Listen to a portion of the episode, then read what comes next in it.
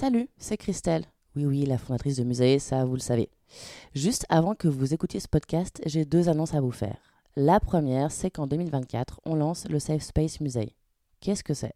Des ateliers, des newsletters, des événements, des podcasts. Bref, en fait, c'est un espace de ressources et de solutions pratiques pour vous aider à prendre soin de votre santé mentale au quotidien. Les deux premières thématiques qu'on va aborder, ça va être les TCA et la dépression.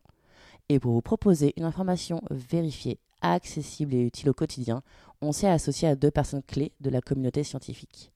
La première, c'est Michael Worm-Herminger, chercheur, enseignant, auteur et producteur du podcast Les mots bleus. Michael, vous l'avez déjà entendu sur le musée. Et la seconde personne, c'est le docteur Astrid Chevance, psychiatre, docteur en santé publique et porteuse du projet de recherche Compare Dépression. Alors pour retrouver toutes les infos sur Safe Space, allez sur musée-tomorrow.com. Et hop, attendez, la deuxième nouvelle, c'est que pour aller plus loin dans notre engagement en faveur de la santé mentale, on a décidé de soutenir la recherche scientifique publique sur la dépression. Alors si vous vivez ou avez vécu une dépression, votre témoignage peut changer la donne et peut contribuer à faire avancer la recherche. Pour ça, rejoignez Compare, la communauté de patients pour la recherche sur compare.aphp.fr. Allez, je vous laisse. Bonne écoute.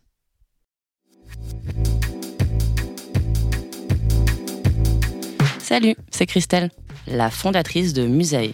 Bienvenue sur Musae Stories, le podcast qui dédramatise et démocratise la santé mentale.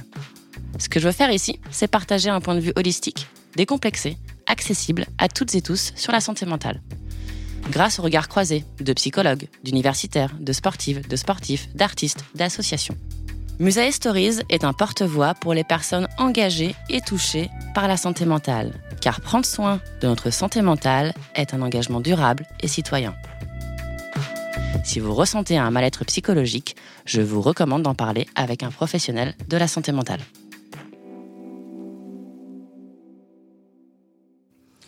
Moi, je trouve que le développement personnel, c'est vraiment pour les charlatans. Ah bon? Ouais. Ah. Euh, non, le développement personnel, c'est une énorme secte pour se faire du blé. C'est pour ça que tu l'as choisi, non? Ah bah bien sûr, mais moi je suis gourou dans la vie. De toute façon, tout ce qui est thérapie brève, euh, c'est vraiment l'occupationnel, c'est superficiel, ça sert à rien. Ah tiens. Ta psychiatrie, c'est pour les fous, c'est évident. C'est C'est- clair. C'est évident. Franchement, euh, la psychiatrie, moi, je trouve que ça fait flipper. Bah d'ailleurs, n'est-ce pas le psychiatre qui est le fou dans l'histoire? Les psychiatres, ils ont tous une grosse barbe. Oh, de toute façon, ils donnent que des médicaments. Révèle le maître yogi qui est en toi pour devenir milliardaire. Pas mal celle-là. hein Ouais, t'es bien. Ouais, est Super bien avec la petite voix et tout. Révèle le maître yogi. Ah, Tu voudrais dire que le maître yogi serait soit un psychologue, soit un- un- une personne qui fait du développement personnel, soit un, un psychiatre? Non, non, juste le Elon Musk euh, qui essaye de te vendre des trucs qui ne servent vraiment à rien. Ouais, le truc sur le développement personnel, euh, il ne tient qu'à toi d'être heureux. Et, et- non, le, le développement personnel, c'est pour les gens qui vont déjà très bien. La psychiatrie, c'est pas accessible. L'hypnose, c'est dangereux. C'est vrai, qu'est-ce qu'on peut te faire des trucs et tout, euh, ou te faire faire des trucs, euh, c'est super peur, quoi. Aujourd'hui, dans la zone grise, on a justement envie de sortir euh, de ces poncifs, de ces clichés qu'on peut avoir tant sur la psychiatrie que le développement personnel, que la thérapie brève, bref, finalement, euh, sur la santé mentale de manière générale. On a tendance en fait à opposer toutes ces disciplines sans bien comprendre en fait ce qu'elles ont à nous apporter, à quel moment on peut faire appel à telle ou telle pratique plutôt qu'à une autre, et surtout quelles sont les évolutions euh, et aussi comment en fait finalement elles travaillent ensemble. Je vous dis ça dans un monde où en fait aujourd'hui de plus en plus de gens sont en quête de sens et du coup en quête d'eux-mêmes. Dans la dernière newsletter de Musae qui est sortie sur la nouvelle spiritualité, euh, on dit même que 60% de la génération Z cherche la spiritualité en dehors de la religion. Et elle la cherche notamment à travers la santé mentale et euh, à travers diverses pratiques que sont euh, le yoga, la méditation, l'introspection, l'astrologie pour certaines et pour certains. En fait, il y a tout un tas de pratiques et on commence effectivement à mettre la santé mentale et la psychologie et la psychiatrie là-dedans. Aujourd'hui, dans ce nouvel épisode de la zone grise, avec Laure Roussel, qu'on ne présente plus, on a la chance en fait de faire un épisode croisé avec nos amis belges du podcast Psyché, qui sont notamment co-directeurs de l'hôpital psychiatrique de Titeka. Mais je vais vous laisser vous présenter, messieurs. Ouais, je peux peut-être présenter Pierre. Hein. Pierre, c'est le directeur médical euh, de, de- du centre hospitalier Gentil TK. C'est par ailleurs un médecin-chef et un, un grand influenceur euh, en matière de santé mentale sur, euh, sur les réseaux et singulièrement sur, euh, sur LinkedIn. C'est vrai, on a vu ça récemment. Il est euh, psychiatre de, de formation et également, également psychologue. Donc il a les, les, deux, euh, les deux casquettes et professeur en psychologie, si je ne me trompe pas. Euh, ouais, ouais. Et, et- est-ce que je peux faire la même chose de, te concernant? Tu peux, euh, tu peux te planter en essayant de le faire, oui, tout à fait. Alban, c'est mon directeur, c'est mon patron, c'est le directeur général de- du centre hospitalier Gentil-Teca et c'est aussi un juriste de formation. Et donc, Psyché, Alban, ce podcast Psyché, vas-y, c'est toi qui le- qui l'explique le mieux. hein. Oui, mais on va pas faire trop, trop d'autopromo, mais euh, à la base, c'était de profiter justement de la, capacité qu'a Pierre de, on va dire, de, vulgariser sans, euh, sans tomber dans, euh, dans la, simplification à l'outrance de toute une série de, de concepts qui sont familiers, entre guillemets, pour lui en tant que professionnel, euh, mais beaucoup moins euh, pour le grand public. D'où d'ailleurs ce qui nous a euh, rapprochés de, de Musae, qui, je pense, en termes de, dynamique et de motivation, de la même volonté, avec des publics cibles un peu différents. D'où la volonté de rassembler la convergence des luttes en termes de déstigmatisation par le biais de- des podcasts. Mais tout à fait, exactement. L'objectif, c'est de dédramatiser et démocratiser la santé mentale. Et on le fait donc régulièrement pour euh, celles et ceux qui nous écoutent avec Laure Roussel à travers la zone grise. Mais comme j'imagine qu'il y a tout le temps des nouvelles personnes sur Musée, est-ce que tu peux te représenter, Laure? Hmm, Non, je préférais que ce soit toi. Alors, euh, bah, Laure Roussel, comme vous avez pu l'entendre dans l'intro, c'est finalement notre gourou à toutes euh, et toutes. C'est pour ça qu'elle a choisi le développement personnel et surtout les thérapies brèves. Donc, euh, Laure est euh, hypnothérapeute et sexothérapeute et également podcasteuse, enfin host de podcast, comme maintenant on aime à le dire pour nous le raconter, sur euh, la zone grise, mais également sur pas mal de, de contenus pour euh, Musée, que ce soit sur de- des contenus Insta et également sur des petites chroniques pour nos newsletters. Mais est-ce que j'ai oublié des choses peut-être, Laure? Euh, oui, je voudrais juste préciser que mon nom de gourou, c'est Laure Elisabeth Roussel. Parce que Ah oui. Laure Roussel, c'est C'est ton nom à c'est la autre ville chose. C'est mon autre identité secrète. Ok, on en parlera dans un autre podcast. Voilà, c'est ça. Très bien. Euh, J'aimerais qu'on écoute, avant de commencer ce podcast, un témoignage en fait euh, d'une des personnes de la communauté Musae. parce que euh, d'un certain, sous un certain angle, la psychiatrie bah, me, repousse, elle fait peur. C'est médical, c'est froid, c'est cartésien. Et il y a peur, il y a la peur du médicament aussi, de la perte de, de la perte de contrôle. Et puis il y a forcément euh, dans l'imaginaire collectif euh, l'asile, les électrochocs, ce genre de choses.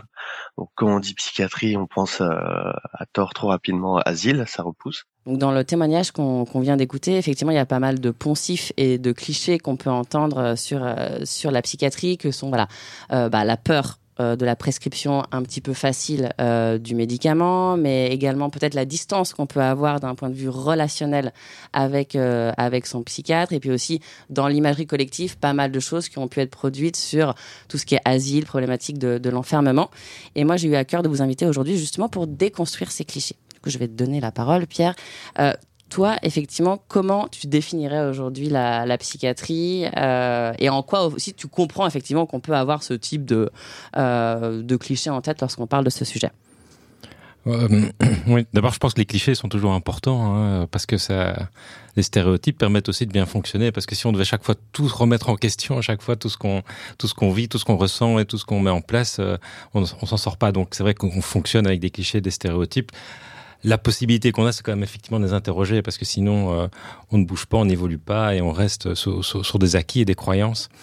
Euh, la, la psychiatrie, c'est avant tout une discipline médicale. hein, et, et donc, les, les- les psychiatres, c'est des gens qui ont fait des études de médecine et qui sont formés, certains diront formatés, c'est pas tout à fait faux, à soigner des maladies. Et donc, dans ce cadre-là, le boulot d'un psychiatre, ça va être avant tout de faire un diagnostic, parce qu'on est formé à ça, on est formaté à ça, de pouvoir établir un traitement et ensuite de- d'effectuer le suivi. Et quand on est dans, dans cette disposition-là, il y a effectivement tout un, nombre de, de- de choses qu'on a parfois du mal à prendre en compte.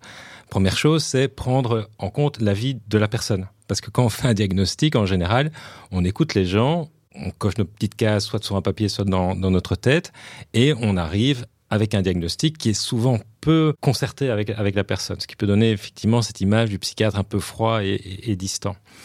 Et puis le traitement, en effet, bah, historiquement, a plus été de l'ordre d'une discipline médicale, on appelle ça le système biomédical, hein, qui fait que on délivre un diagnostic plus que euh, on le partage avec la personne. Heureusement, tout ça est en train de changer. Donc euh, toutes les étapes que j'ai signalées jusqu'à présent sont petit à petit réinterrogées et tout ce qu'on tu as dit depuis le début, à savoir bah, le développement personnel, les thérapies brèves, interroge ce modèle euh, classique de la psychiatrie qui est révolu. Il n'empêche, hein, c'est quand, même quelque chose à dire, et, on en a parlé dans, dans, dans Psyché à plusieurs reprises, la psychiatrie garde une fonction qui dépasse aussi le strict cadre médical. Hein. On a le psychiatre a une fonction sociale. Et, si je devais le résumer en, trois mots, et, c'est parfois douloureux à entendre, mais il est quand même là pour protéger, mm. Protéger la personne de la société et parfois protéger la société de la personne, pour soigner autant le faire se peut, mais aussi à certains égards, et c'est ça qui est parfois dommageable, pour punir. Parce que enfermer quelqu'un, c'est toujours vécu, et c'est normal, comme une punition. Tout notre boulot va être de pouvoir transformer ce système et cette compréhension ou cette croyance d'une punition, ou cette, euh, ce qu'on éprouve comme étant une punition, dans quelque chose qui peut être un levier thérapeutique. Et donc, je peux comprendre une partie de ces clichés, clairement. À un moment donné, euh, ça m'a semblé obligatoire d'aller voir une psychiatre pour comprendre, plutôt qu'aller voir un ou une psychologue euh, ou de faire du développement personnel parce qu'en fait le sujet c'était évidemment moi mais c'était aussi la maladie de ma mère qui est euh, malade paranoïaque sans pour autant que ce soit un diagnostic qu'elle ait accepté. Et donc j'avais besoin que quelqu'un de médecin, qui est le tampon médecin, puisse m'expliquer ce qu'étaient les mécanismes à l'origine de cette euh, maladie. J'avais besoin d'avoir quelque chose de, de solide, en fait, euh, enfin que moi je considérais comme étant solide, euh, en lui donnant une grande valeur scientifique. parce que bah, il y a eu des années d'études et que du coup je me suis dit que je sais pas on allait m'expliquer quelles étaient les mécanismes de santé, d'hormones, de, euh, enfin je sais pas trop quoi. Euh, c'était en tout cas l'idée que je que je me faisais et je me suis dit que de toute façon, même si on voulait me mettre euh, sous médicaments, puisqu'évidemment j'y suis allée pour comprendre, mais aussi parce que j'allais pas bien, j'avais toujours le libre arbitre et la possibilité de refuser. Et d'autant que mon médecin généraliste m'avait lui-même déjà proposé de euh, mettre sous antidépresseur. Et donc je me dis, bon, bah, après tout, euh, un généraliste peut le faire aussi. Et j'ai su refuser, je pourrais aussi refuser euh, face à un médecin psychiatre. Pour rebondir justement sur le diagnostic, c'est vrai que pendant longtemps, on le voit et encore maintenant comme quelque chose d'enfermant. C'est-à-dire une fois que tu as ton diagnostic, en fait, tu peux pas en sortir et que c'est plutôt vu comme une fin de non-recevoir plutôt que comme une porte ouverte vers autre chose.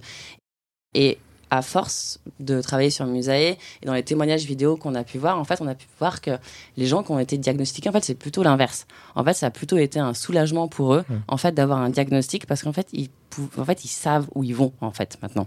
Oui, tu, tu, l'as dit, maintenant, le, diagnostic n'est pas une fin en soi pour le, je parle pour le psychiatre que je suis, par exemple, c'est vraiment, bah, comme tu l'as dit, ouvrir une porte vers autre chose. Et, et, ce qui permet ça, c'est justement la participation active de, la personne euh, dans cette élaboration diagnostique. Hein, donc maintenant, on est vraiment plus dans ce que nous on appelle euh, une élaboration de cas, une formulation de cas, qui fait que on met dans une sorte de pot commun l'ensemble des problèmes de vie de, de la personne, ce qui conduit à, une grille de lecture médicale avec un diagnostic, il est vrai, mais qui permet, une fois que ce, travail est fait, de, rentrer vraiment, de mettre les mains dans le cambouis et de se dire, OK, on sait que ce diagnostic est associé à un certain nombre de traitements qui ont plus ou moins marché. Qu'est-ce que la personne, la personne euh, soignée qui, est devant nous, qui participe activement euh, à ce processus-là, bah, dans quelle euh, option on va puiser ce qui pourrait l'aider au mieux? Donc, oui, c'est tout à fait vrai. Le diagnostic est maintenant un filtre, un premier filtre. Et comme on a accumulé quand même pas mal de connaissances depuis pas mal de, décennies, on va puiser dans toutes ces connaissances pour, à partir du diagnostic, eh bien, ouvrir le champ des possibilités thérapeutiques euh, et, si possible, en faisant le plus possible participer la personne soignée. Ok, en fait, ça donne un cadre. Oui, ça donne un cadre tout à fait. Ça, ça donne des, des options thérapeutiques et ça permet de ne pas rejeter certaines et d'en garder d'autres. Hein. Donc c'est aussi euh, euh, une ouverture à toute une série de possibilités qui ne sont pas uniquement médicamenteuses ou strictement psychothérapeutiques au sens euh, classique du terme. Mais maintenant, tout le, soin, il est global. Quoi. Donc on pourrait parler d'un diagnostic de dépression, de schizophrénie avec des possibilités thérapeutiques qui vont du médicament à des thérapies corporelles, à du développement personnel, à la nutrition, aux thérapies corps-esprit. Enfin bref, tout est ouvert désormais et c'est ça qui que permet aussi un diagnostic. Et justement, pour rebondir sur cette structure, j'ai l'impression que dans ce que tu dis, finalement, le développement personnel ou la thérapie brève, d'ailleurs, c'est bien qu'on définisse euh, les deux, permettent d'évoluer au, sein de, ce cadre. Et, euh, et, je me souviens, Laure, parce que pour être tout à fait honnête, donc euh, Laure a été ma, thérapeute à une époque. Et moi, j'étais vraiment parmi sceptiques, vraiment très sceptique sur le dev perso et sur les thérapies et sur les thérapies brèves, parce qu'effectivement, parmi les poncifs qu'on a pu sortir en introduction du podcast, il y en avait quand même quelques-uns auxquels je croyais un peu dur comme fer. Et Laure m'a fait changer euh, d'avis là-dessus, pas parce qu'elle est gourou, je précise, euh, mais parce que voilà, j'ai trouvé qu'il y avait une approche en fait très euh, pratico-pratique, actionnable et qui effectivement permet dans cette structure où on peut avoir un diagnostic d'agir sur des points très précis. Et donc, du coup, j'aimerais que tu, tu détailles Laure un peu. Enfin, du coup, c'est quoi ton métier finalement, concrètement. je vais détailler. Ouais. Puis je vais rebondir euh, juste sur euh, quelque chose qu'a dit Pierre, qui à mon sens est vraiment un peu le, nerf de la guerre pour euh, démonter un peu toutes les idées reçues. C'est le mot option.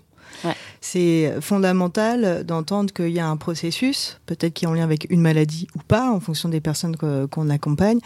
Et ensuite, une fois qu'il y a un étiquetage qui est posé, en fonction des cadres, de dire bah voilà l'ensemble des options qui sont possibles. Et en réaction aux peurs et aux clichés qui peuvent y avoir, ce qui est intéressant, c'est que finalement le, le, patient, il redevient proactif de sa, de sa propre euh, santé, de sa propre guérison. Là où on pensait avant qu'il était complètement soumis, que quand il allait consulter un psychiatre, on allait l'étiqueter, lui coller un médoc et qu'ensuite il allait juste subir. Et euh, là, on entend complètement euh, autre chose et c'est fondamental.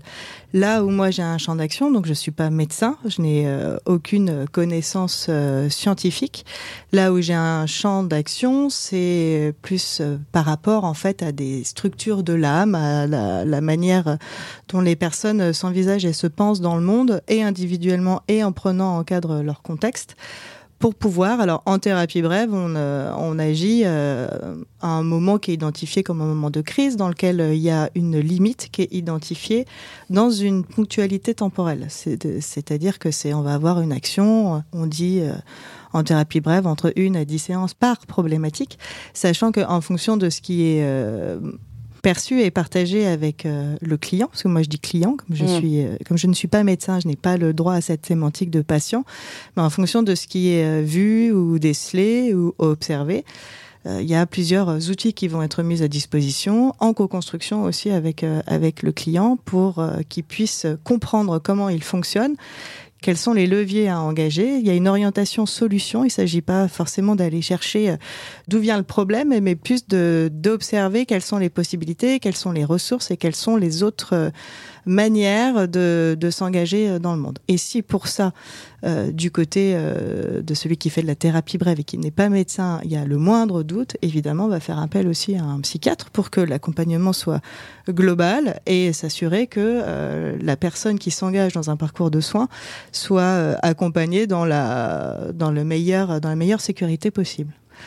Donc il m'arrive aussi de moi de commencer un travail avec une personne ça se déroule très très bien. Et puis j'ai quelques indicateurs qui me font dire que tiens, j'aurais besoin l'avis d'un médecin pour euh, savoir si, selon lui et selon son savoir et son apprentissage, il y aurait aussi d'autres interventions que moi je ne maîtrise pas qui seraient bon de faire entrer euh, dans le, dans le système de manière intégrative. Et euh, à ce sujet, par rapport au, développement personnel, j'aimerais qu'on écoute juste un témoignage sur les clichés aussi qu'on peut avoir pour aller un peu plus loin dans, dans la définition. J'aime bien euh, entrer par des notions euh, avec le développement personnel, qui a vraiment une approche euh, terrain et pratico-pratique qui est très séduisante et, et où il y a ce côté faire. après, c'est sûr que ça porte clairement pas des réponses à tout et c'est souvent très dogmatique et très productiviste. Enfin bref, tous les problèmes qu'on connaît. Du coup, je trouve ça génial de se faire accompagner par par un psychologue en parallèle, avoir ce rendez-vous, pouvoir aller aborder des choses que que les livres de, de développement personnel ne peuvent pas faire. Et puis je trouve qu'on a tendance, euh, ses amis un petit peu et ses proches, mais faut pas les saouler avec ça. Et surtout, euh, ce qu'on ce qu'on oublie, euh, ce qu'on oublie, c'est euh, ce qu'il y a autour du développement personnel et ce qui sous-tend beaucoup de choses. Bah c'est c'est la philosophie, c'est la sociologie, c'est les neurosciences pour toute la partie biologie. Donc je pense qu'autour de ce pot pourri, bah, il manque les, disciplines des sciences humaines, en fait tout simplement.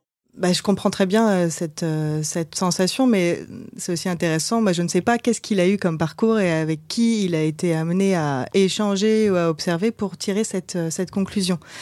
Il y a une logique constructiviste, c'est-à-dire que chacun est responsable de la réalité qu'ensuite il va subir ou pas.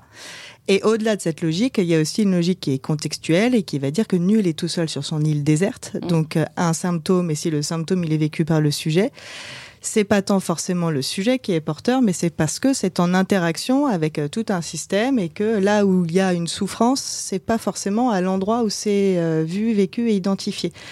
D'où l'importance, effectivement, parfois de sortir de l'ego, de sortir de l'individu pur et d'observer qu'est-ce qui se passe euh, autour de lui, qu'est-ce qu'il y a comme parfois on dit écharpe relationnelle ou qu'est-ce qu'il y a comme euh, relation, dans quel environnement, dans quelle culture, euh, dans quelle euh, classe sociale il est, dans quel genre de croyances il existe et qui peuvent ensuite constituer un frein qui va au-delà de l'individu.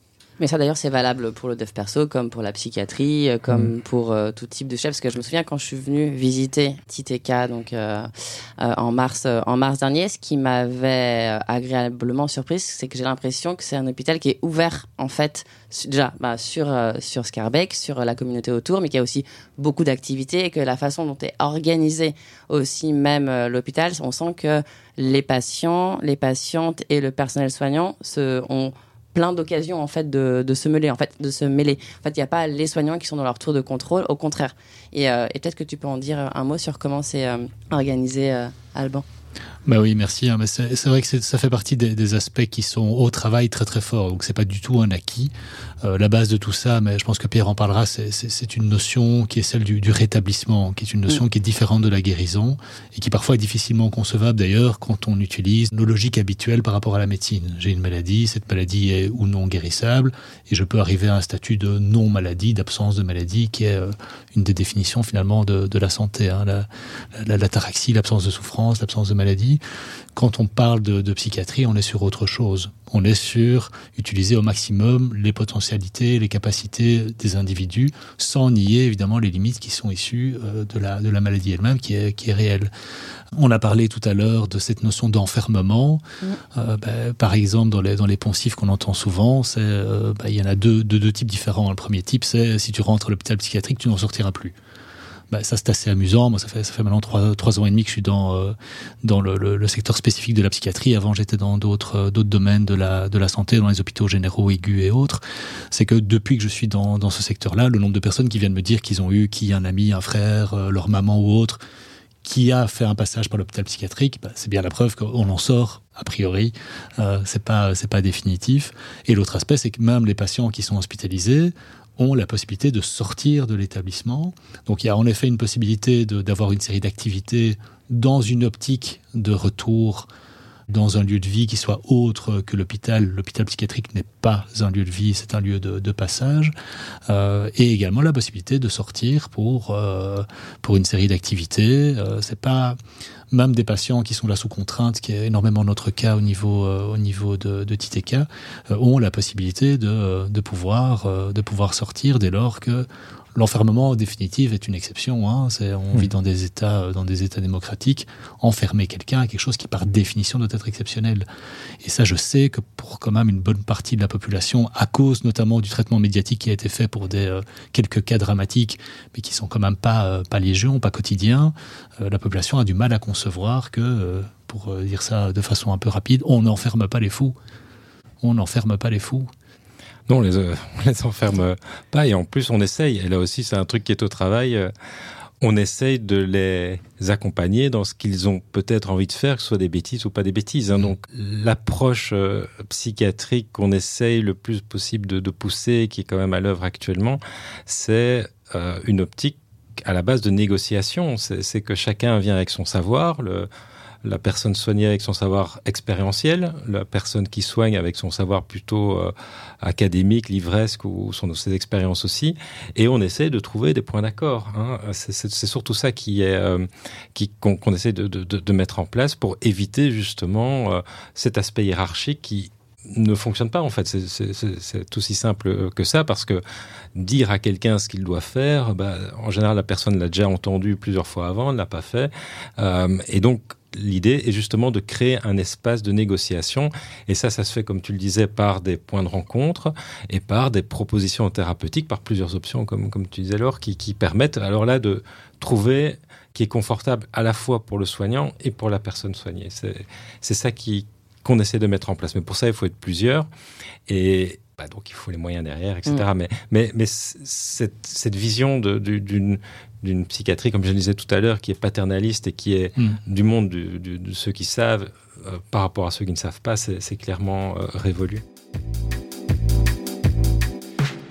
Par contre, euh, tiens, concernant le développement personnel, si je peux te poser la question, alors c'est, c'est tu, tu, amènes une vision qui moi m'étonne un petit peu sur le fait qu'on sort de l'individu, on sort de l'individu en tant que tel.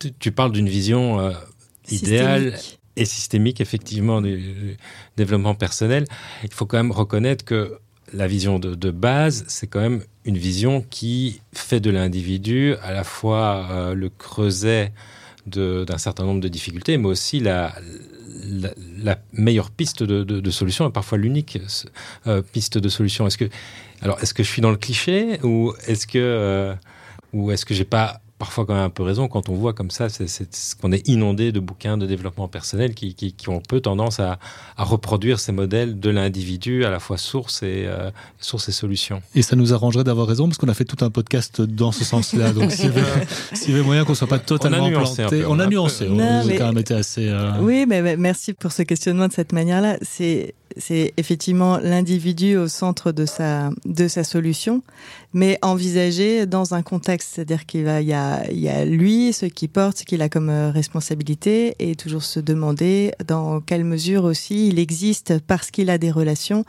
et dans quelle mesure ce type de relation peut être porteur de de freins, de limites, de mal-être. Est-ce qu'il y a des choses à réenvisager dans sa manière d'être en contact avec euh, le monde.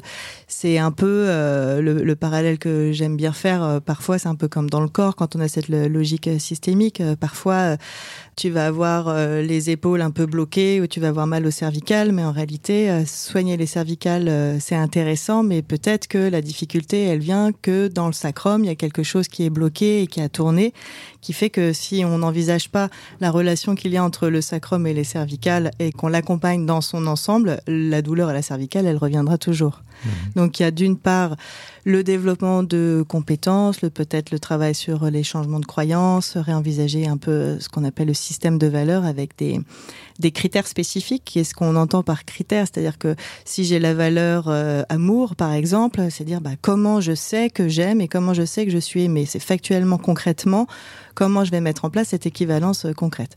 Je sais que je suis aimé parce que lorsque je parle, on prend un temps pour m'écouter sincèrement et me répondre, éventuellement reformuler. Ça fait preuve d'intention pour moi et du coup, je me sens aimé à ce moment-là. Ça, c'est un critère spécifique. Ce critère spécifique, je l'ai développé parce que j'ai vécu aussi des intérêts interaction. Et, dans cette approche systémique, on va chercher à se dire, hmm. bien, il y a toi, qu'est-ce que tu fais de cette interaction? Et quels ont été aussi les messages qui ont existé autour de toi, dans quel contexte tu évolues, sur lequel tu as la main ou tu n'as pas la main et qui mériterait euh, peut-être un réglage ou une mise à jour. Donc il ne s'agit pas de dire euh, si je viens au cervical, de dire je m'en fous de tes cervicales, je m'occupe de ton sacrum, hmm. mais euh, de prendre de prendre en, charge l'ensemble des questions pour dire que bah voilà t'es pas tout seul sur ton île déserte et ce n'est pas que idiosacratique à ta personne, c'est aussi parce que il y a euh, d'autres euh, points de friction, de tension ou de relâchement qui font que dans euh, l'existence sociale et dans tes représentations internes, il y a peut-être des choses à réévaluer. Soyons quand même prudents. Si un jour un psychiatre ou une psychiatre vient vous demander de, de s'occuper de votre sacrum, c'est peut-être qu'il y a quand même un petit souci quelque part. Hein. Peut-être. Un peu chelou. Un peu chelou. ouais. Ça dépend de la tête du psychiatre, peut-être. Et, et, sur cette histoire, finalement, de, de s'attaquer à une partie du problème, mais pas aux causes fondamentales. C'est pas euh, c'est pas un élément qui est euh, justement euh, contradictoire par rapport à ce que tu viens de nous dire. Euh, t'as mal au cervical, mais en fait t'as un problème au sacrum. Est-ce que par les thérapies brèves, on va pas s'attaquer justement uniquement au problème de cervical et et on néglige le sacrum qui demanderait lui 10 ans de psychothérapie, de psychanalyse peut-être, ou de psychanalyse, votre mère. Ouais. Mm. Mais j'adore, mais merci beaucoup pour ces, pour ces relances parce qu'effectivement en thérapie brève on est orienté euh, comment, on est orienté solution par rapport au pourquoi. Ça veut pas dire qu'on va tétraquipéloser l'histoire et aller rechercher loin, loin, loin la genèse. Il n'empêche qu'à un moment donné, si tu une épine dans le pied, si tu la retires pas, il euh, y a un souci. Maintenant, il y a des outils en thérapie brève qui permettent d'assez euh, finalement rapidement dans le temps d'aller identifier où est l'épine et s'interroger sur ce qu'on a envie de faire de cette épine. Est-ce qu'on la garde? Est-ce qu'on la retire? Est-ce qu'on la colle ailleurs? Euh, Sur quelqu'un. Sur quelqu'un. Est-ce qu'on euh, est qu'on voilà, est qu'on jette des sorts comme les poupées euh, vaudou Est-ce qu'il y a quelque chose comme ça, quelque chose qui a été introjecté, comme si on avait collé des épines? Donc par rapport euh, aux thérapies euh, par la parole qui sont orientées pourquoi, où il y a une dimension qui est plus analytique, on va chercher l'histoire. L'histoire en elle-même n'est pas euh, n'amène pas une résolution. Mmh. Par contre, d'observer qu'à ce moment-là, il y a une interprétation de la situation avec une réponse émotionnelle qui fait que c'est comme ça que tu as géré ton épine dans le pied. Là, on va euh, proposer un ensemble d'outils possibles et le client va choisir ce qui est le plus juste pour lui pour pouvoir agir et retirer euh, son épine du pied, de son sacrum et de sa cervicale. Ok. Et s'il continue à aller courir tout nu dans les ronces, après c'est son problème. Bah écoute, je problème. lui souhaite euh, plein de belles choses. Là, ça relève de la psychiatrie. Ouais, elle vient pas chez nous. bah, ça dé... Ah bah encore un contexte, ça relève de la psychiatrie. Tout dépend où il est, parce que s'il est au Cap d'Agde, c'est tout à fait approprié. Et là, c'est là on voit que l'individu tout seul n'est pas forcément porteur du problème. Et je veux surtout que même nous, bruxellois, on a la ref du Cap d'Agde. Ce ouais. n'est pas forcément le cas de tout le monde. Ouais. Je pense que c'est connu globalement. bah oui. Cap d'Agde worldwide. Et là, je viens d'avoir une hallucination de toi à courant tout nu à Bruxelles. et donc, je me demande Dans si cette hallucination mériterait un petit traitement. C'était un montage. C'était un montage. Oui, ça tourne beaucoup sur les réseaux depuis quelques années, mais oui. en fait, pas lui. C'est comme ça que vous êtes devenus de grands influenceurs. Exactement, sur LinkedIn. Je, je précise que oui, Pierre n'a pas été mon thérapeute. Non. Non. Ah bah j'aurais peut-être dû. Hein, bah parce si, que... te, te, côtoyer au quotidien est une source de, de bien-être, de développement personnel également. Bah, je, donne, je donne beaucoup de médicaments, tu sais. et peut-être que votre podcast, c'est ça finalement. C'est-à-dire Bah un petit peu ta thérapie. Ah oui, c'est Ah pas bah oui. impossible. Ouais, ouais.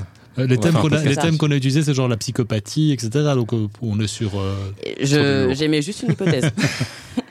non mais blague à part, parce qu'on n'est pas là pour déconner. Non, je- Non. Si, on est Ah. là pour déconner. Non, Ah. si. aussi. Non, non, mais après, il y a un truc qui est quand même cool dans le dev perso, euh, pardon, développement personnel, c'est que le langage est accessible. Je trouve que le langage est accessible et dans ce Ah. côté actionnable, il y a un Ouh. truc euh, où euh, on te parle effectivement, en tout cas en première, en première approche, et dans l'un des témoignages qu'on vient d'entendre, il dit que le développement personnel peut être une porte d'entrée, mais vers la psychologie, vers la psychiatrie, et en ça, du coup, ça peut effectivement fonctionner, euh, fonctionner ensemble. Parce que c'est vrai qu'il y a un langage, effectivement, enfin, un langage et une manière de communiquer, euh, notamment sur Instagram, qui est rempli de mantras, donc plus ou moins bien hein, sur le développement per- Mm. personnel, mais ça peut être une porte d'entrée pour les gens qui sont complètement euh, réfractaires de prime abord à la santé mentale. Oui, on en revient alors finalement euh, à l'historique, hein, la philosophie, le connais-toi toi-même. Il y avait évidemment plusieurs façons de faire de la philosophie, mais une façon qui est mobilisable par tout un chacun, c'était quand même une des bases de, Ouais.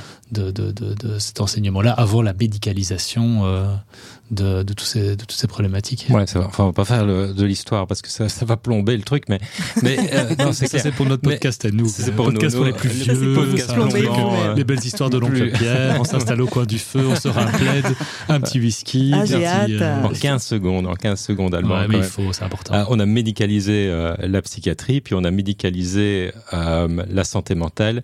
On est en train de médicaliser le bonheur, donc Ouais. euh, c'est peut-être pas des. Non, Ouah, ça claque. claque, hein. Non, c'est bon. Non, on devrait peut-être pas inviter que, que, que des soignants, il faut aussi inviter des, des philosophes, parce que ce, que- ce Ouais. dont on parle, c'est finalement comment est-ce qu'on peut mener une vie qui soit qui corresponde à, à nos valeurs. Et, et ce qui me pose toujours moi tout problème, c'est qu'on médicalise ça euh, Mm. comme en faisant justement des choses un peu trop actionnables. Et, Mm. et j'aime bien aussi euh, des vies qui servent à rien, euh, des vies où euh, on n'atteint pas spécialement d'objectifs, Mm. des vies peut-être marquées par euh, une spiritualité passive aussi, tu vois. Et, ça aussi, c'est peut-être des choses qu'on a un peu tendance à, oublier. Et, et c'est un petit peu le fruit aussi d'une euh, voilà d'une hyper médicalisation ou euh, de mettre tous des concepts qui finalement dépassent largement notre notre champ d'action euh, dans, dans, quelque chose qui serait encore marqué par ce, ce que je disais tout à l'heure, cette espèce d'axe biomédical avec un problème, un diagnostic, une élaboration thérapeutique, mm. puis une solution. Donc là, on, quitte le champ un petit peu de, la discussion, mais c'est important aussi de, pouvoir noter ça, que peut-être on, prend en charge des aspects qui, finalement ne concernent pas spécialement le soin, mais plutôt notre rapport au monde, le rapport à soi, qui, finalement ne dépendent pas de, de soignants.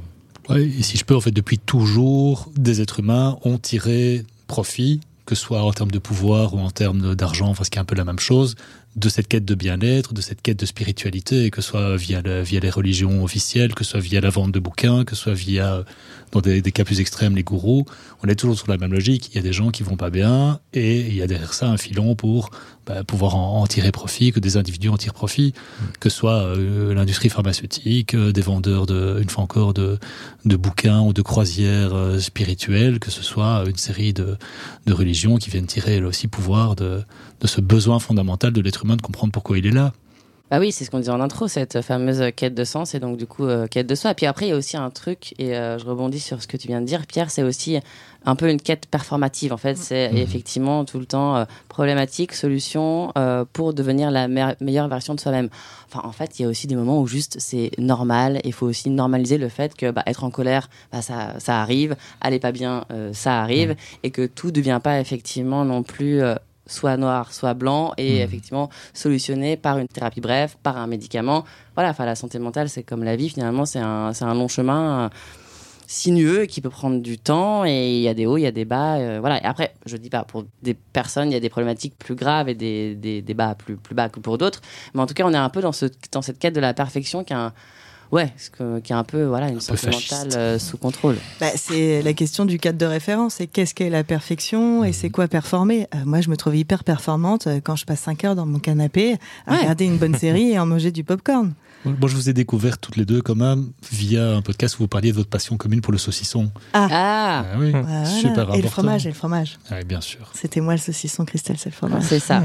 Plus qu'une passion, ce sont clairement des addictions même. C'est un, un, art de vivre qui vire à l'addiction. Ouais. Mais ça rejoint ce que tu disais, euh, Pierre. C'est est-ce que euh, forcément, faut être dans une quête euh, Est-ce qu'on cherche la pilule du bonheur Est-ce qu'on cherche la pilule du surhomme, de la surfemme, du surélément, du surhumain Quelle est la réalité de, de, de la démarche de la, de la personne qui s'engage dans son parcours? Est-ce qu'il y a vraiment un mal-être profond ressenti? Est-ce qu'il y a vraiment une maladie? Ou est-ce qu'il y a une injonction qui lui vient de l'extérieur, qui lui fait penser qu'elle n'est pas au bon endroit? Alors que en fait peut-être que elle l'est. Bah, le, le, le, fait que tu puisses par exemple parler de, de valeur, ça aussi c'est un des, des, concepts qui rentrent un peu dans, dans, dans, le domaine du soin de manière très très générale, qui peut-être il y a 50 ans, on aurait dit, mais enfin, pourquoi parler de valeur mm. Et c'est depuis le, les thérapies existentielles et autres qui aussi se rapprochent aussi euh, finalement de, de, concepts philosophiques de base qui, qui, qui font qu'en effet, et ça marche, hein, je veux dire, euh, je suis tout à fait d'accord avec toi, c'est cette élaboration avec le patient d'une de, de, réflexion sur les, val sur les valeurs qui, qui le touchent, euh, c'est quelque chose qui est très fécond. Et, je, travaille beaucoup avec des, euh, avec des délinquants, et une manière qu'on a de travailler avec eux pour leur permettre de sortir de ce phénomène de la délinquance qu'on appelle la désistance, c'est justement la quête de valeur. Finalement, euh, on essaie de travailler avec eux le fait que leur délit a été un mauvais moyen d'atteindre des valeurs qui sont tout à fait communes et acceptables. Bah, le fait de, vouloir vivre dans un certain bien-être qui passe par le fait d'avoir des, ressources financières, bah, il y a quelqu'un qui a volé pour y arriver. Mais c'est OK, c'est OK qu'il qu ait voulu atteindre le bien-être. Et là, on, on voit que très pratiquement, ça marche plutôt bien de plutôt que de lui faire la leçon ou l'enfermer ou lui dire que ce qu'il a fait était mal, ce qu'il sait en général, euh, c'est plutôt de dire que c'est un, plutôt un accro dans un processus qui est tout à fait légitime. Et donc la question des valeurs, là, et c'est un exemple un peu, pas extrême, en tout cas un peu spécifique, cette question de la délinquance, mais c'est quelque chose qu'on peut reproduire aussi dans, euh, avec, avec d'autres personnes soignées qui n'ont pas commis de, de, de délit, c'est toujours de, de pouvoir leur dire que que leur chemin de vie, avec tous les accros, toutes les difficultés, quelque chose qui leur appartient, quelque chose qui est tout à fait respectable. Comme tu disais, c'est voilà, leur, leur, place, c'est peut-être pas exactement là où elle doit être, mais c'est peut-être une bonne place. Bah, on est peut-être là, nous, pour euh, pouvoir un petit peu les accompagner dans le fait de pouvoir atteindre euh, ou, essayer le plus possible que les valeurs soient respectées, mais peut-être en adaptant un petit peu certains, certaines étapes de leur vie. C'est comme ça qu'on perçoit, j'ai l'impression, de plus en plus les, les choses. Mais c'est vrai qu'on est dans, dans un, un, un, domaine qui, de plus en plus, bah, se nourrit d'autres éléments parce que le, le, champ de la santé mentale est en train de s'étendre de plus en plus. Il y a même des gens qui en font des médias. Ouh là là. Ouais, des gens qui en font des médias. Et qui, qui pensent même que c'est un enjeu citoyen. Je sens qu'on se fout de mon jingle. Écoute, alors ça s'est refusé dans ce podcast. C'est ce jingle, c'est une ressource pour moi. Régulièrement, je l'écoute et ça me fait du bien. Oh, cool. Euh, ouais. Et vous bossez avec quel type de, de thérapeute, de psychiatre? Enfin, vous bossez avec des gens qui sont des gens comme Laure, en fait ah, euh, ouais, J'ai l'impression que Laure est assez unique hein, quand même. Mais, oui, mais si... oui, oui c'est vrai, c'est vrai. Bah, c'est un gourou, je te rappelle. Ah oui, c'est vrai. Oui, okay. oui, oui. des années, des années pour devenir comme ça. Non, le, le but est, est, de travailler avec tout, toutes les bonnes volontés et, et, et d'élargir. Et comme mm. j'ai dit, le, la santé mentale sort complètement de du, simple cadre de, de professionnel de la profession. La santé mentale, c'est l'affaire de tous. C'est aussi euh, même très, euh, d'un point de vue même administratif, un peu froid. Ce sont les, euh, les recommandations de l'OMS, de l'ONU qui nous disent de plus en plus que la santé mentale, ça appartient à tous. Les premières vigies, ce sont les proches. Les proches, ce sont les acteurs du soin. Les différents types de thérapies, les approches corporelles, enfin, tout, tout ça, c'est de l'ordre du soin. À partir du moment où on ne circonscrit plus la la souffrance psychique aux seules maladies mentales, au, mmh. sens classique du terme, euh, on est tous acteurs de, de, ouais. de, de la santé mentale. Hein. C'est même l'exemple assez, euh, assez simpliste du McDo. Hein. Le, prendre un, un, bon Big Mac, c'est tout autant euh, un, un, bon traitement antidépresseur que quelque chose qui peut précipiter les gens dans une forme de souffrance psychique. Donc tout est peut-être un, un acteur de, du, du mieux-être, comme peut-être un acteur aussi du, du, du mal-être de, de, de, la personne. C'est là qu'on voit que Pierre n'est plus subsidié par l'industrie pharmaceutique, mais par, mais par McDo. C'est effrayant. c'est effrayant. Je tiens à signaler que leur nouveau menu est quand même excellent et en plus avec un. Mais ça dépend où, hein, ils sont déclinés différemment selon les, les régions. Non? Ah, d'accord, oui. Enfin, J'en sais rien, je suis pas un grand spécialiste. Ce podcast n'est pas sponsorisé par McDonald's. Pour info, pour... subsidier veut dire soutenu. Et je précise pour ah, les oui, oui, merci beaucoup. Ah, la traduction simultanée. Venez comme vous fou, êtes. mais euh, juste pour, pour rebondir, Christelle, c'est vrai que les gens ne le savent pas forcément, mais dans un hôpital psychiatrique, on a des kinésithérapeutes, on a des, des ergothérapeutes, Mm, on a des, des, assistants sociaux, on a des éducateurs, pharmaciens et autres évidemment euh, qui sont là-dedans. Petite, allez, dans la, dans la série euh, Pierre, euh, Pierre et ses amis essayent de pousser un peu les, les murs et les concepts à ce niveau-là. On essaye même de faire rentrer on va dire les approches somatiques, comme on dit, comme on dit chez nous, à, cause des à côté des approches psychiques, dans, dans les murs. Et donc d'avoir des somaticiens. C'est-à-dire les approches somatiques bah, Tout ce qui concerne le corps, en fait. Okay. Parce que, euh, voilà, le, le, la pensée analytique nous a amené à bah, la psychiatrie, c'est pour euh, ce qui se passe dans la tête, mmh, etc., mmh. etc. Donc on est, le, mmh. on est un peu les héritiers de ces, ces modes de pensée. Même un cliché qui, qui, lui, est très tenace et que les psychiatres adorent d'ailleurs utiliser c'est que les psychiatres se pensent être les spécialistes du cerveau, ce qui est totalement faux. Hein. Donc, ouais. euh, non seulement ils le connaissent pas bien, mais ils ne s'occupent pas du cerveau. Donc, ouais. euh, et donc les approches somatiques, c'est deux choses. C'est d'abord se dire que les gens qui souffrent de maladies psychiatriques graves euh, meurent plus jeunes que la population générale, et pas parce que la schizophrénie est une maladie mortelle, mais c'est parce que les personnes schizophrènes s'occupent pas d'eux-mêmes. Mm. Ils, ils n'ont pas conscience parfois de certaines difficultés, et, et, et travailler au fait de pouvoir euh, faire en sorte qu'ils s'intéressent à leur santé dentaire, par exemple, qu'ils puissent s'intéresser à, à, à, se prendre en main, se prendre en charge et, et se regarder le, le corps corps, c'est quelque chose d'hyper important. On, on, on, va lancer aussi un projet avec des ostéopathes aussi, parce qu'on a remarqué que euh, les, les, les, nos patients avec une avaient une énorme difficulté à faire euh, ce qu'on appelle de l'interoception, c'est-à-dire à, à, pouvoir percevoir ce qui se passe dans, dans leur corps. Les ostéopathes permettent par certaines manipulations de, de, de pouvoir euh, aider ces personnes, accompagner ces personnes à un peu plus être en accord avec ce qui se passe dans leur corps. C'est un, aussi une démarche qui, qui peut paraître évidente, hein, mais, mais qui euh, n'existe pas beaucoup à l'hôpital psychiatrique. Alors pour des aspects strictement financiers, parce que c'est pas c'est pas payé, Mm. parce qu'on dit hôpital psychiatrique, donc on va payer que des gens qui parlent, mais on essaye par divers moyens quand même de, de- de les accueillir. Et puis ça remet l'éternel dualisme corps-esprit en Mm. question, hein, ce truc qu'on vit depuis euh, des siècles qui tend vraiment à, découper l'être humain en, en- entre une, partie spirituelle, euh, euh, psychique et, finalement peu atteignable, et puis d'aspects, je dirais, plus, euh, voire même plus péjoratifs, qui sont l'aspect somatique, objectivable, et, finalement qui, n'a pas la grandeur d'âme du psychisme. Tout est dans tout, hein, donc soyons attentifs à ça. hein. On s'est quand même regardé souvent avec Christelle, vous nous avez placé déjà quelques beaux mots hein, depuis le début de l'enregistrement. Ouais, ouais, Alors je sais pas Ouais. si c'est l'émulation, de vous avoir mis tous les deux dans la même pièce, mais il y a, euh, y a quelque chose. Quoi. Ouais. Donc nous on s'est dit qu'on allait un peu surfer sur la vague Covid pour ça, hein, quelque chose malheur et bon, Non, et de se dire que le Covid nous a bien montré à quel point santé mentale et santé euh, corporelle, somatique, je sais pas comment vous dire, sont vraiment liées. Ouais. Quand on voit la détresse euh, psychologique que le confinement notamment a provoqué, euh, on s'est dit allez c'est le moment, les gens vont comprendre qu'il est temps. Quand je dis les gens, c'est les autorités, c'est euh, la Sécu et autres, de décloisonner un petit peu ces, euh, aspects. On n'y arrive pas encore. Hein. Énormément de choses qu'on a développées se font, on va dire, allez, sont déficitaires entre guillemets pour parler un peu argent. Mm, mm. Euh, mais voilà, on, on garde espoir de continuer à creuser cette, euh, ce sillon-là pour euh, revenir à une approche un peu plus holistique Ah, j'attendais ce mot Ah, holistique. de la, de la santé. C'est beau. Holistique intégrative. Bah oui, on en revient vraiment à cette notion, mais c'est une notion qui est très occidentale, que corps et esprit sont, sont Mm. dissociés. Ouais. Alors qu'effectivement, euh, on observe bien que quand tu as une douleur euh, chronique parce que tu t'es pété le genou, il y a un moment donné, ça va jouer sur euh, ton bon équilibre mental et ta santé mentale, et réciproquement. Mais bah, pour faire du lien après avec euh, les outils de développement Ouais. personnel qui vont au-delà de la psychiatrie, au-delà des thérapies brèves, euh, il y a euh, bah, cette, cet avènement des, des disciplines comme euh, le yoga, comme Mhm. le pilate, où on peut dire bah ouais encore c'est un truc de gourou.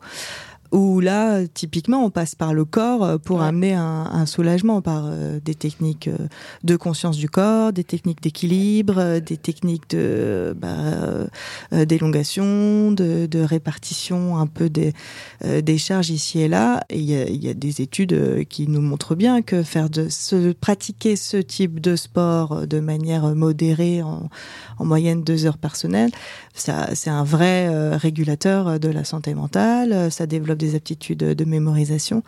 Donc c'est c'est intéressant aussi. Et ce qui est agréable dans l'ensemble de ces possibilités, c'est de, bah, encore une fois, c'est de redonner à la personne qui s'engage euh, du choix, sachant que dans l'ensemble de ces choix, bah, il y aura, en fonction des disciplines, des limites de compétences qui réorientera vers tel type de personne ou tel type, euh, ou tel type de personne. C'est ça qui est compliqué alors. C'est vraiment ça qui est compliqué Ouais. parce que je prends l'exemple d'une euh, d'une étude récente pour aller dans, ce que tu- dans le sens que, que tu viens de dire. Il y a euh, associé des, des approches de, de, méditation pleine conscience avec une euh, séance d'ostéopathie permet à la fois de d'ouvrir, je dirais, l'esprit à plus ce, que j'expliquais tout à l'heure, cette interoception.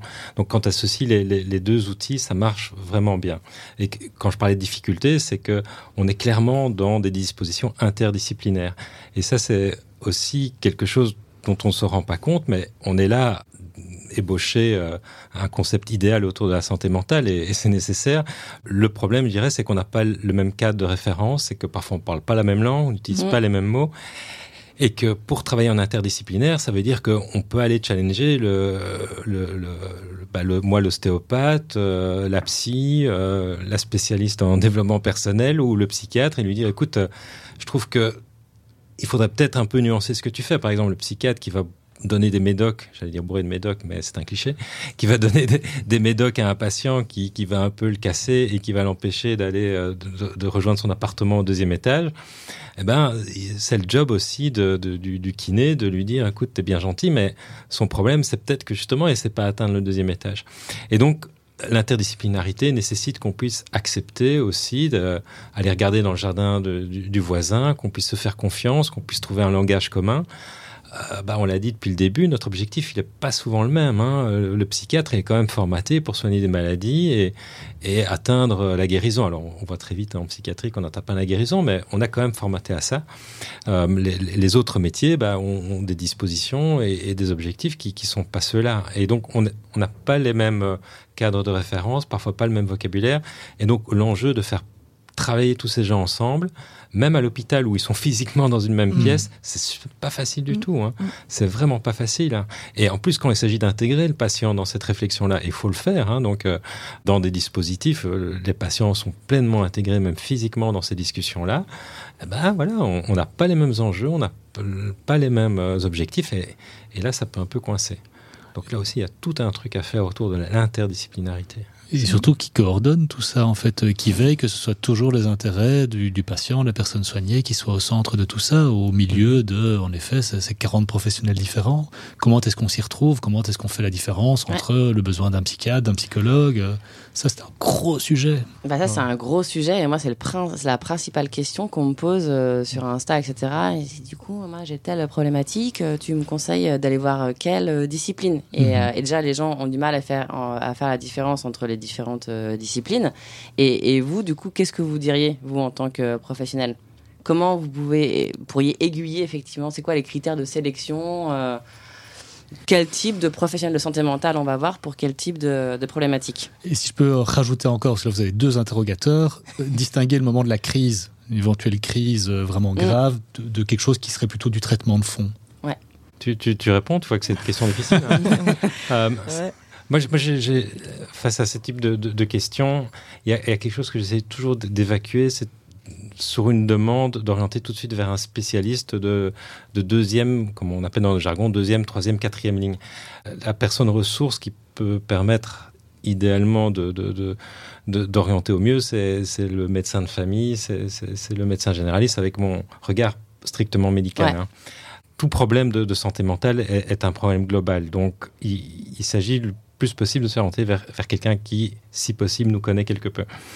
Dans un deuxième temps, un psy peut être tout à fait recommandé à partir du moment où c'est quelqu'un qui a suffisamment d'ouverture que, que, pour orienter pour des problèmes plus, plus, plus, euh, plus spécifiques. Et La toi, question... Pierre, Pierre, Pierre, psychologue, psychanalyste, Mais, psychiatre je sais pas. Je, je sais pas. Non, non, non. Franchement, je, je, je sais pas. Je, je, il y a un truc qu'on voit beaucoup en France, hein, qu'on voit beaucoup euh, moins en Belgique, c'est que euh, les psys ou ceux qui travaillent dans le champ de la santé mentale se, se positionnent toujours en fonction d'un psychiatre en disant, euh, bah, désolé, tu l'as dit un peu tout à l'heure, ben, mm un psychiatre euh, peut toujours.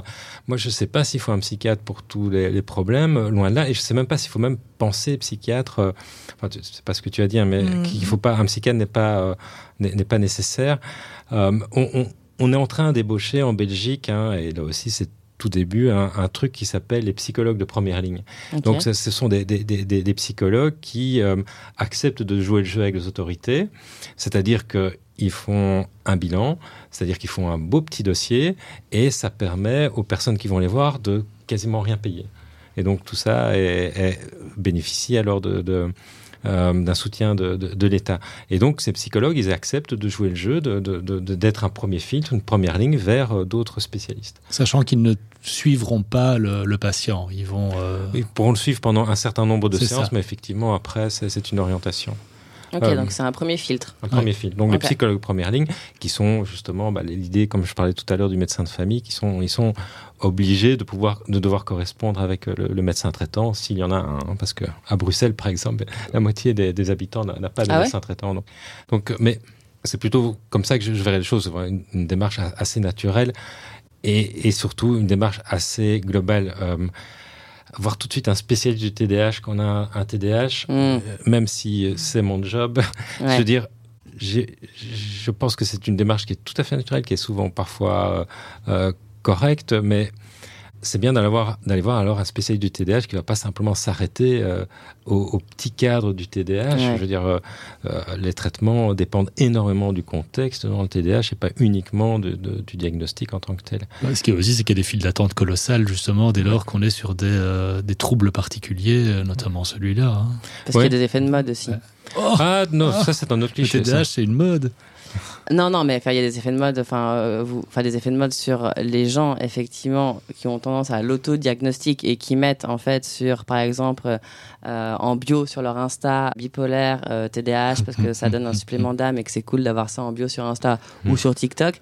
Il y a, y a quand même, euh, il y, a- il y a quand même de petites tendances euh, là-dedans. Ouais. Actuellement, c'est. Ah ouais, bah c'est ce qu'on disait au, au Mm. début, hein, c'est que le diagnostic devient une finalité et Mm. pas Ouais. du tout un moyen. Quoi. C'est- C'est ça. Et, et- et que euh, toutes nos, nos réactions ne sont pas liées à un diagnostic qui soit, Mm. auto, que ce soit un autodiagnostic ou finalement un hétérodiagnostic. Même si, euh, moi j'ai rencontré pas mal de gens qui, qui s'autodiagnostiquaient TDAH et qui avaient tout à fait raison. Mais, mais je m'en fous, hein, je m'en fiche complètement parce que c'est pas tant le diagnostic qui compte, c'est plutôt qu'on ce qu'on va en faire. Bah Quoi. oui, c'est ça. Et là, euh, il faut reconnaître que, que, que parfois, euh, le diagnostic devient une finalité en soi et, et, et- et, euh, pose alors là de, de réels problèmes parce qu'on ne peut pas standardiser euh, euh, à la fois les, les besoins, les traitements d'une personne qui se dit par exemple TDAH ou HP ou, euh, Mm. ou, ou bipolaire, borderline. Ou... Là aussi, c'est un, un- un vrai souci de, actuellement de- que tous ces, mots sont, arrivés dans le, dans le domaine commun, alors que finalement, ce ne sont que des constructions euh, à un moment, d'une, à une époque, de, de- de- d'un certain nombre de manifestations euh, cliniques, c'est tout. Toi, alors, j'imagine que euh, te demande souvent, effectivement, dans, dans le cabinet, peut-être, voilà, vu qu'on est sur des thérapies brèves, après des réorientations, comment tu arrives quand même à, je sais pas, peut-être à aiguiller un peu, avec, un peu dans ce même esprit, finalement, Bah, que les psychologues de première ligne en, en Ouais, pour, répondre euh, à qui on rencontre en- Ouais. au départ. Euh, la- souvent la question se pose et, et, euh, j'ai- envie de dire, ça dépend un peu de la représentation de la personne. Ouais. Euh, on entend même dans les témoignages qu'il y en a qui disent que, au contraire, par exemple, aller voir commencer par un psychiatre, c'est agréable et déculpabilisant parce Mhm. qu'il y a une ingénierie selon leur représentation, qu'ils Ouais. vont comprendre, qu'ils ont besoin d'explications concrètes pour ensuite en faire quelque chose. Et il y en a d'autres qui vont dire ah non non surtout pas euh, moi je préfère aller voir la thérapie brève l'hypno la PNL euh, le prof de yoga Mm, mm. dans un premier temps pour voir ce qui se passe après le, le après c'est ce qui est fondamental, c'est pas tant par quelle porte on entre, c'est ensuite les, les interlocuteurs. Est-ce qu'ils vont rester ouverts à des propositions alternatives Euh, Moi, j'interroge un peu le degré de, de souffrance. Alors, j'ai des critères euh, qui sont les miens, euh, qui, qui appartiennent euh, à ce que ce que j'ai appris. Parfois, c'est subjectif à ce que je ressens. Euh, J'interroge des choses, j'entends les personnes me parler, et puis si à un moment donné, je vois que dans la physiologie, ils sont vraiment atteints parce qu'ils dorment pas, parce qu'ils mangent pas, ou Mm. parce qu'il y a vraiment le discours est vraiment trop incohérent et qu'il n'y a jamais une possibilité d'avoir une valeur commune dans dans des parties qui s'expriment, des choses comme ça.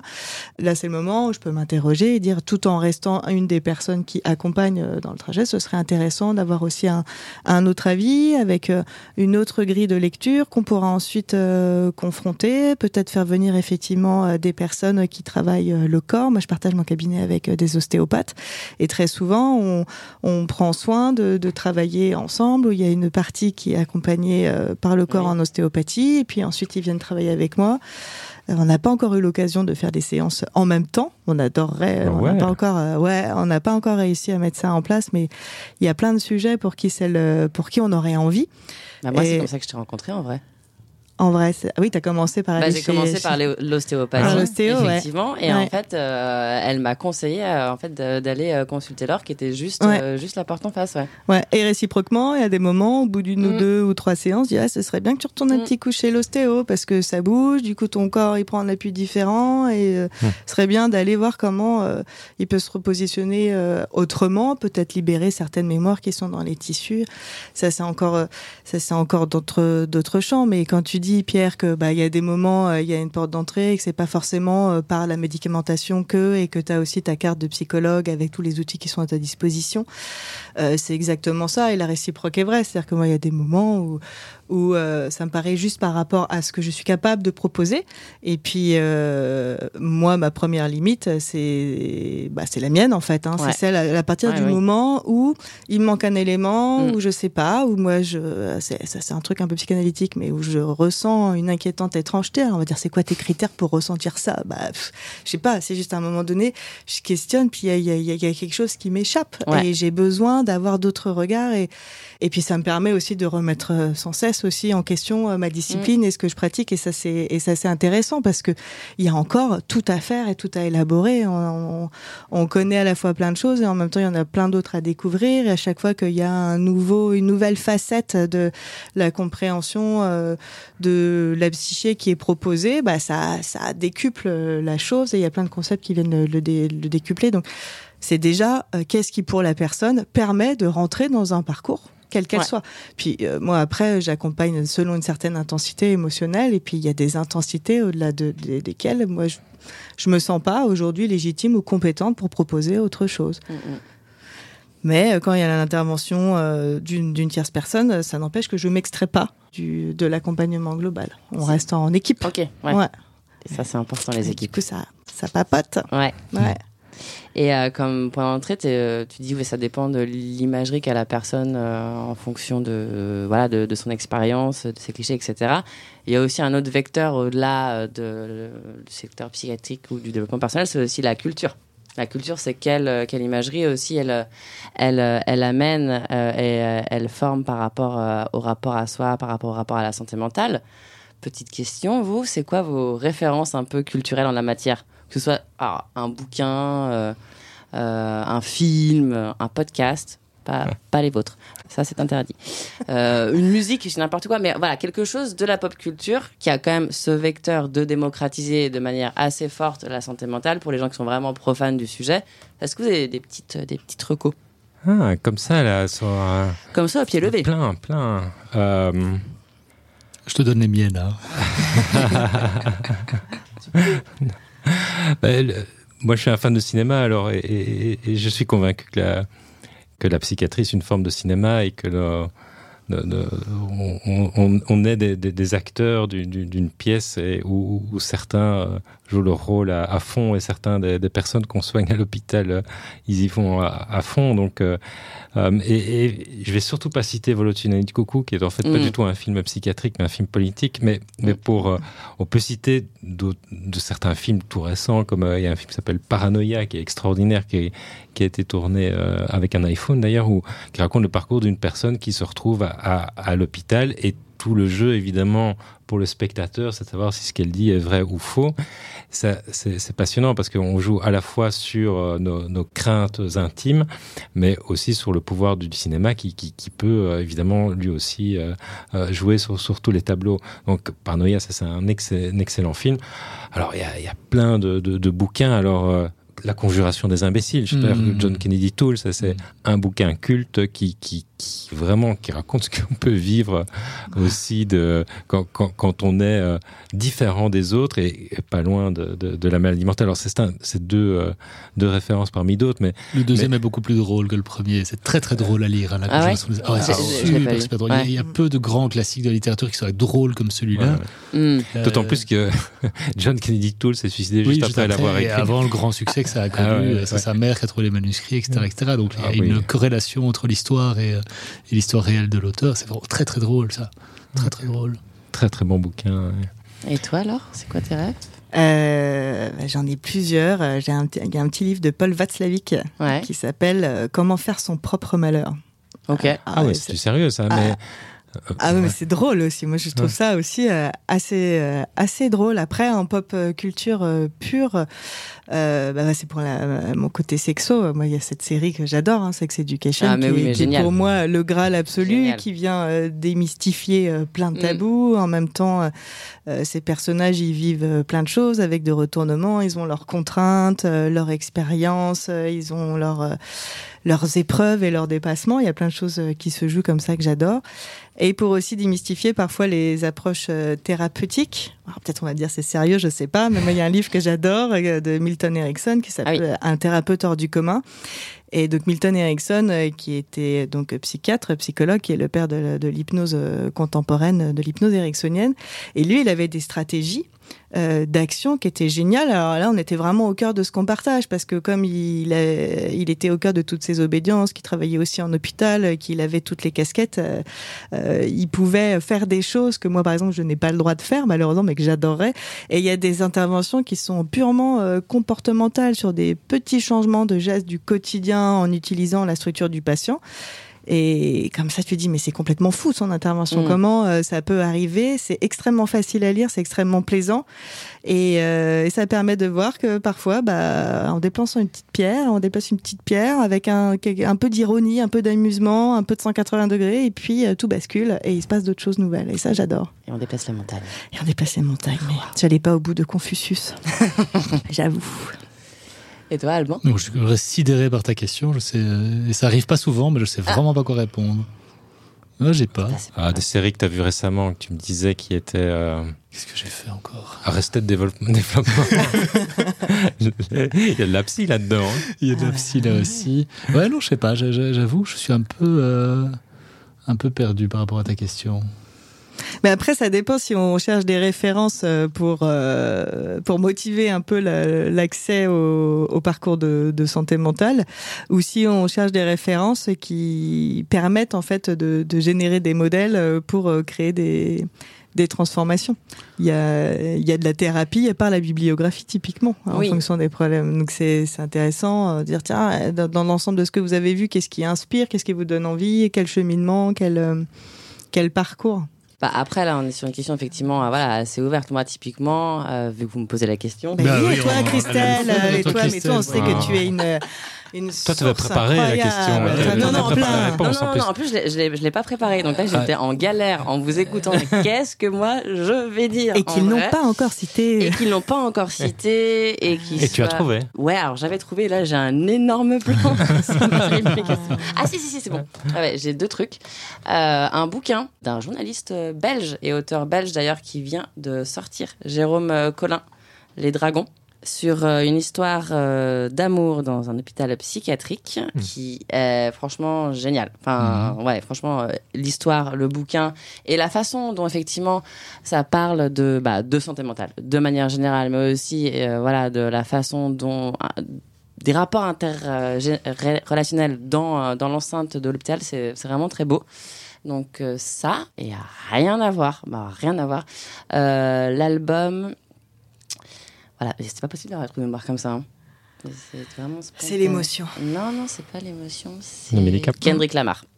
Kendrick Lamar, euh, rap américain, hip-hop, son dernier album ne parle que de santé mentale et de thérapie. Et, euh, et effectivement, sur, euh, sur un public qui est plutôt, de prime abord, pas très sensible ou à, à ce type, à ce type de soins. Mais voilà, et en tout cas, il a libéré la parole dessus. Et, euh, et ça a permis euh, notamment, voilà, peut-être à certaines personnes euh, de, de, déclencher, de, voilà, de déclencher des, des rendez-vous, Ouais, cool. etc. Girl in Red. Ah, Sérotonine. l'album Mais oui, tout à fait. Très, la- très bien. euh, Le morceau ouais. Sérotonine de Ouais. In Red, très très bien aussi. Et ça, on en a parlé, ça, dans, dans la logique destigmatisation, le fait Mm. que bah, ça avait commencé avec la dépression, il y a pas mal de te- pas mal d'années déjà maintenant, et petit à petit d'avoir une série de de- d'artistes qui euh, sortent, euh, de sportifs aussi, hein, Ouais, sportifs de haut niveau, qui sortent Mm. du bois en disant, écoutez, il y a ça, il y a ça, il y a ça, je souffre de Ouais. ceci. euh, et euh, ça, c'est vraiment, je pense, au-delà de tous les podcasts qu'on pourra faire, en termes de retentissement. Euh, Oui. euh, voilà, on n'est on n'est pas du même niveau, on joue pas dans la même cour, à part Pierre évidemment, grand Bah, influenceur. Pierre, quand influenceur, on le rappelle. Mais Mais- c'est vrai que ça, ça, fait partie. Le fait d'avoir comme ça dedans des, euh, allez, des œuvres euh, tout public, Mm. des messages forts qui sont Bah oui. passés, euh, Stromae hein, évidemment, euh, Ouais. aussi euh, très récemment. Ça, je pense que ça aide énormément à, à sortir un peu de ce cercle vicieux dont Pierre parlait tout à l'heure, de d'autodénigrement lié euh, lié à la Mm. maladie et tout ce que ça peut ça peut impliquer.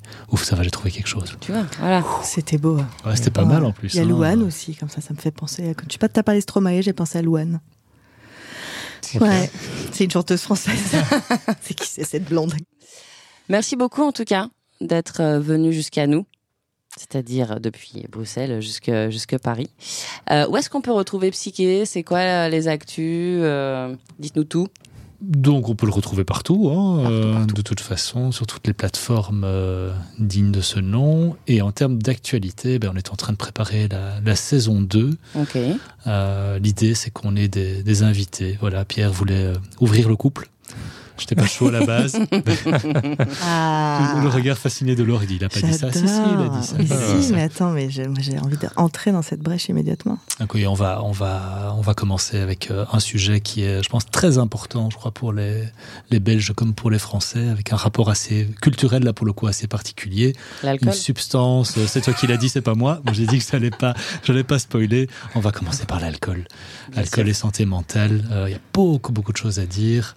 Euh, tout en essayant de garder ce ton un peu sympa et qu'on rentre pas dans une, un aspect moralisateur, on serait déjà très très mal placé pour, Ou hygiéniste pour le faire hygiéniste. Ouais. hein, on va essayer de Mm. pas tomber Ouais. là-dedans.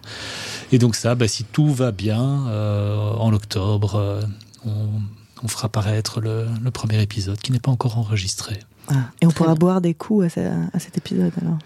Boire des coups, quand on a dit ça, on n'a rien dit. Donc euh, une bonne eau pétillante avec une rondelle de citron. Exactement, c'est non Mhm. spécifique. Un Perrier citron, hein, c'est comme ça qu'on Un dit. Perrier rondelle. Un Perrier rondelle.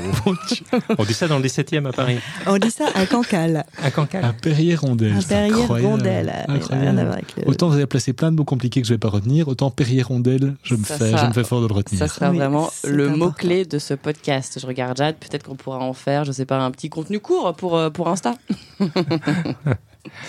Pierre, est-ce que tu as une, act- une actualité en tant que, dans ton rôle d'influenceur? Tu veux, qu'on parle là maintenant tout de suite, Non, en dehors de, de psyché non, non, non, suivez-moi sur LinkedIn et, et, euh, et vous saurez tout sur la santé mentale. voilà, une manière de vous influencer euh, à vous abonner.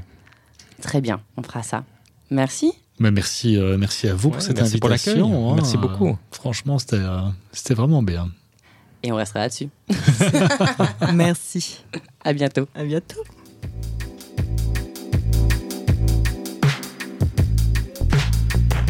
Si vous ressentez un mal-être psychologique, je vous recommande d'en parler avec un professionnel de la santé mentale. À très vite.